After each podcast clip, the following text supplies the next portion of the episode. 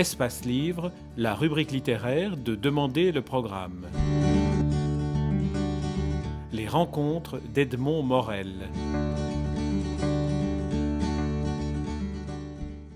Philippe Marion, vous publiez un superbe ouvrage qui s'appelle Filiation Skeuten aux éditions Versant Sud.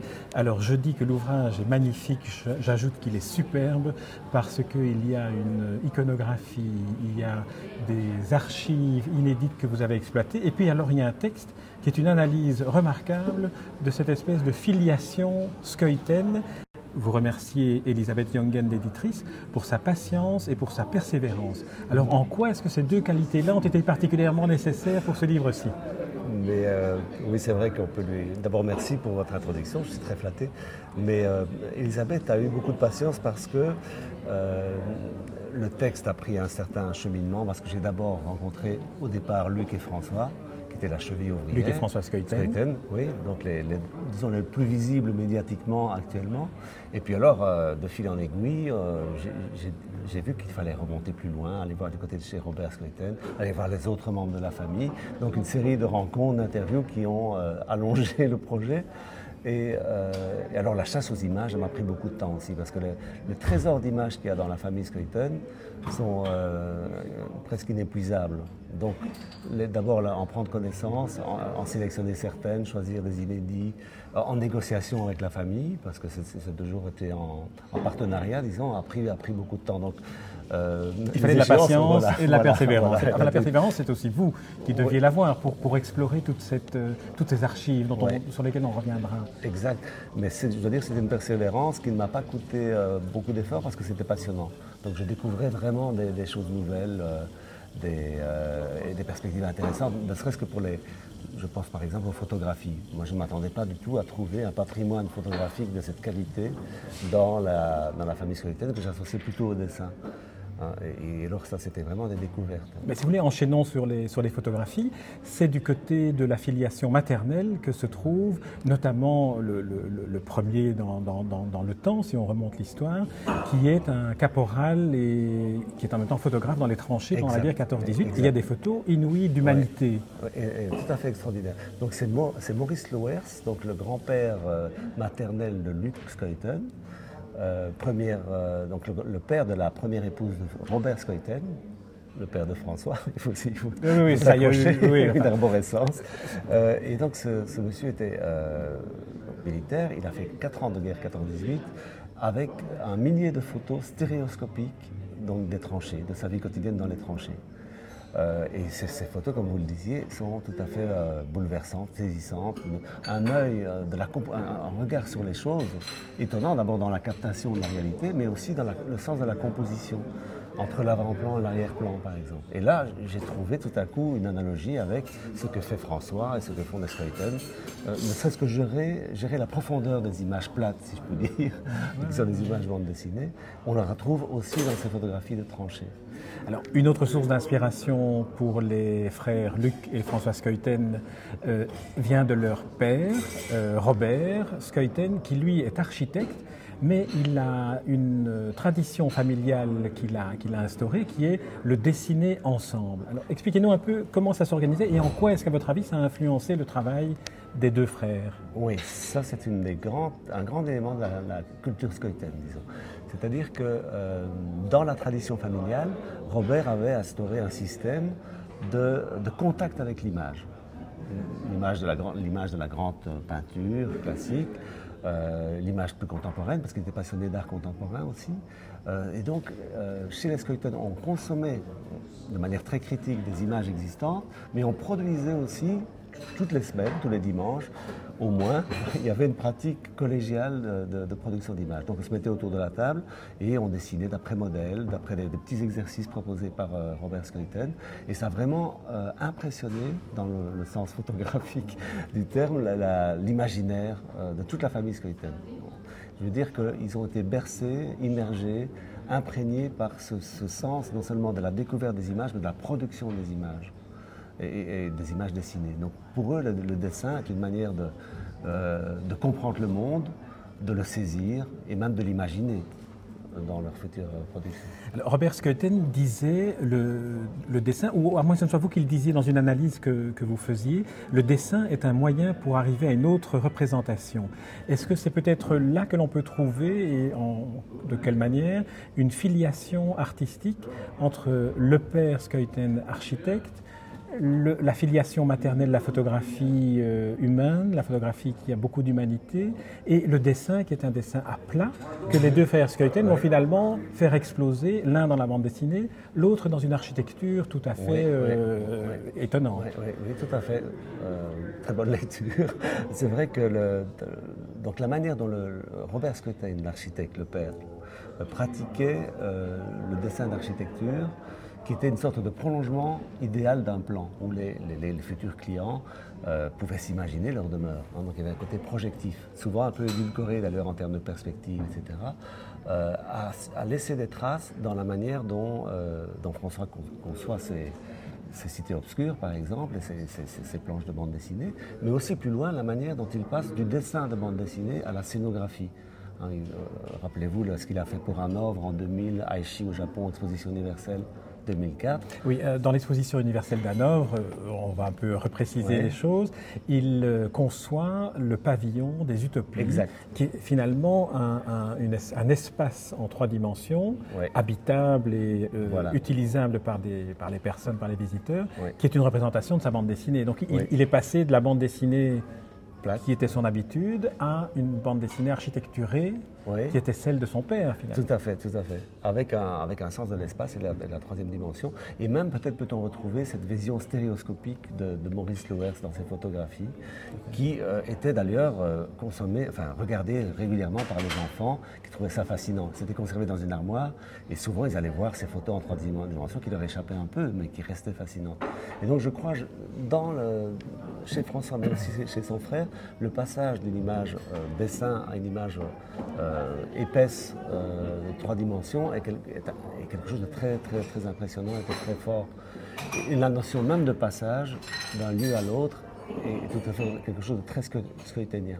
La notion, le thème, la symbolique du passage est omniprésent.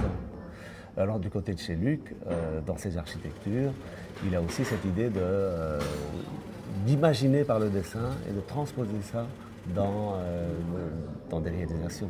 Alors parlons un peu de l'architecture de Lux Keuten.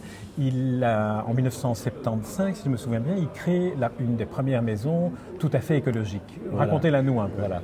Donc euh, Luc, jeune architecte, euh, un peu en opposition à son, à son père à l'époque, euh, disait moi je vais faire de l'architecture alternative, essayons de voir ce qu'on peut, en quoi on peut renouveler l'architecture.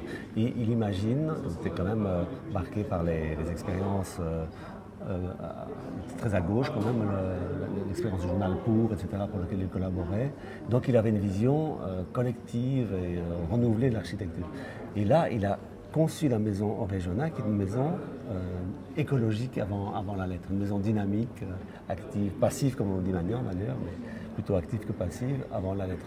Et donc c'est un, un, projet collectif, réalisation ensemble, d'une maison conçue euh, avec des moyens naturels. Donc euh, tout à fait un, autonome en termes d'ergonomie, en termes d'alimentation, etc. et qui fonctionnait en, en, circuit fermé, avec des perspectives tout à fait nouvelles.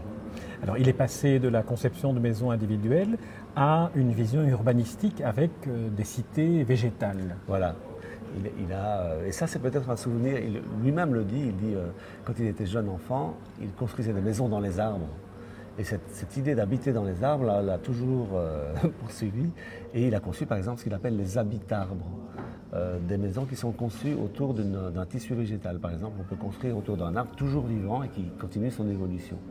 Euh, alors récemment, il était très influencé par les dernières recherches scientifiques sur le biomimétisme, hein, donc la manière dont, on peut, dont l'imitation procède dans la, dans la vie réelle, et il essayait de reproduire ça en termes d'architecture, donc faire des, des, des, des maisons vivantes.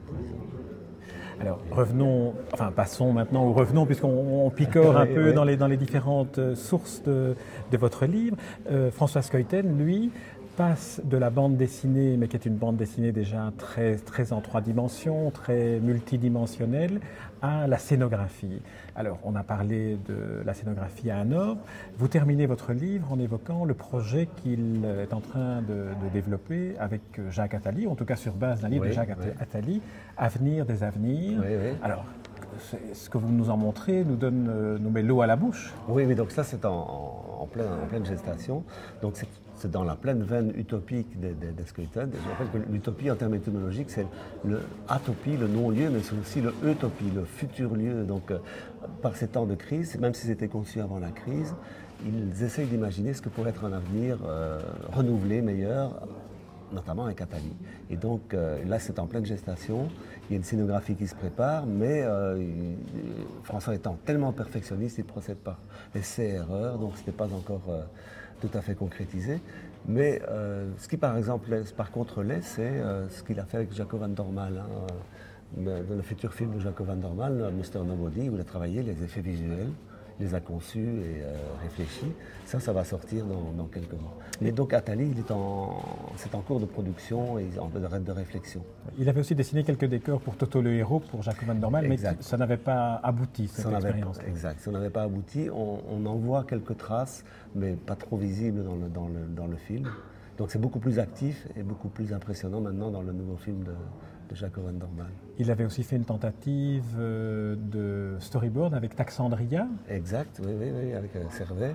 Euh, il, a, il, a, il, a, beaucoup tenté de, ce côté-là, mais ça n'a pas toujours abouti. Mais pour lui, c'était toujours stimulant parce que ça lui faisait réfléchir sur des, de l'hybridation. Et, l'hybridation, c'est encore la thématique du passage, et quelque chose qui revient sans cesse dans son esprit. Comment passer d'un média à l'autre, comment passer d'un lieu à l'autre, d'un univers à l'autre, donc ce genre de, passage d'un média à l'autre est tout à fait important pour lui.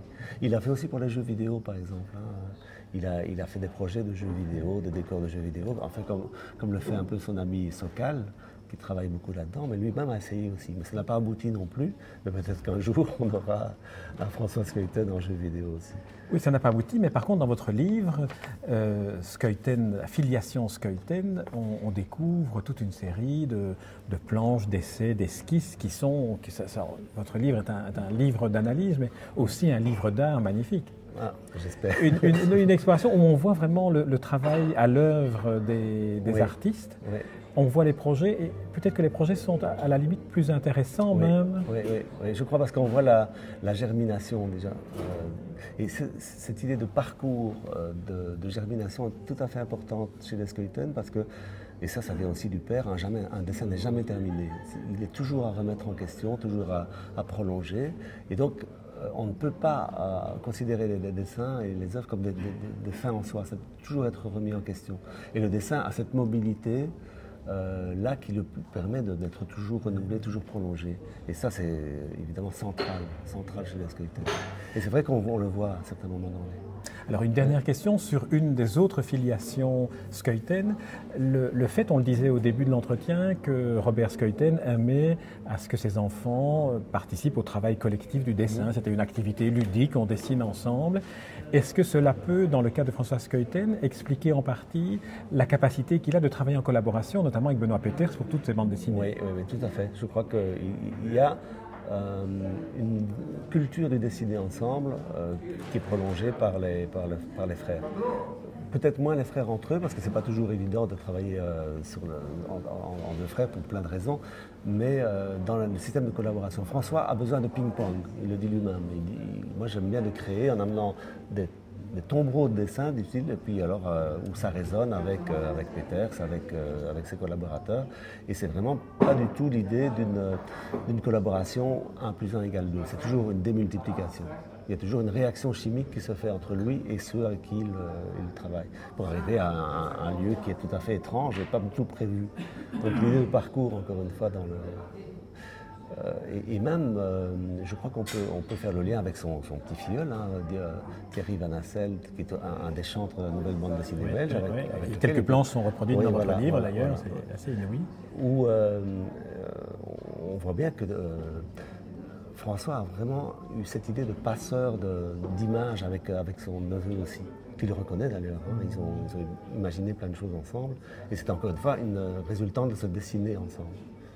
Alors, dans la quatrième de couverture, il est indiqué que vous êtes un ami des Skelten et que vous espérez l'être resté après la publication des livres. Où en sommes-nous?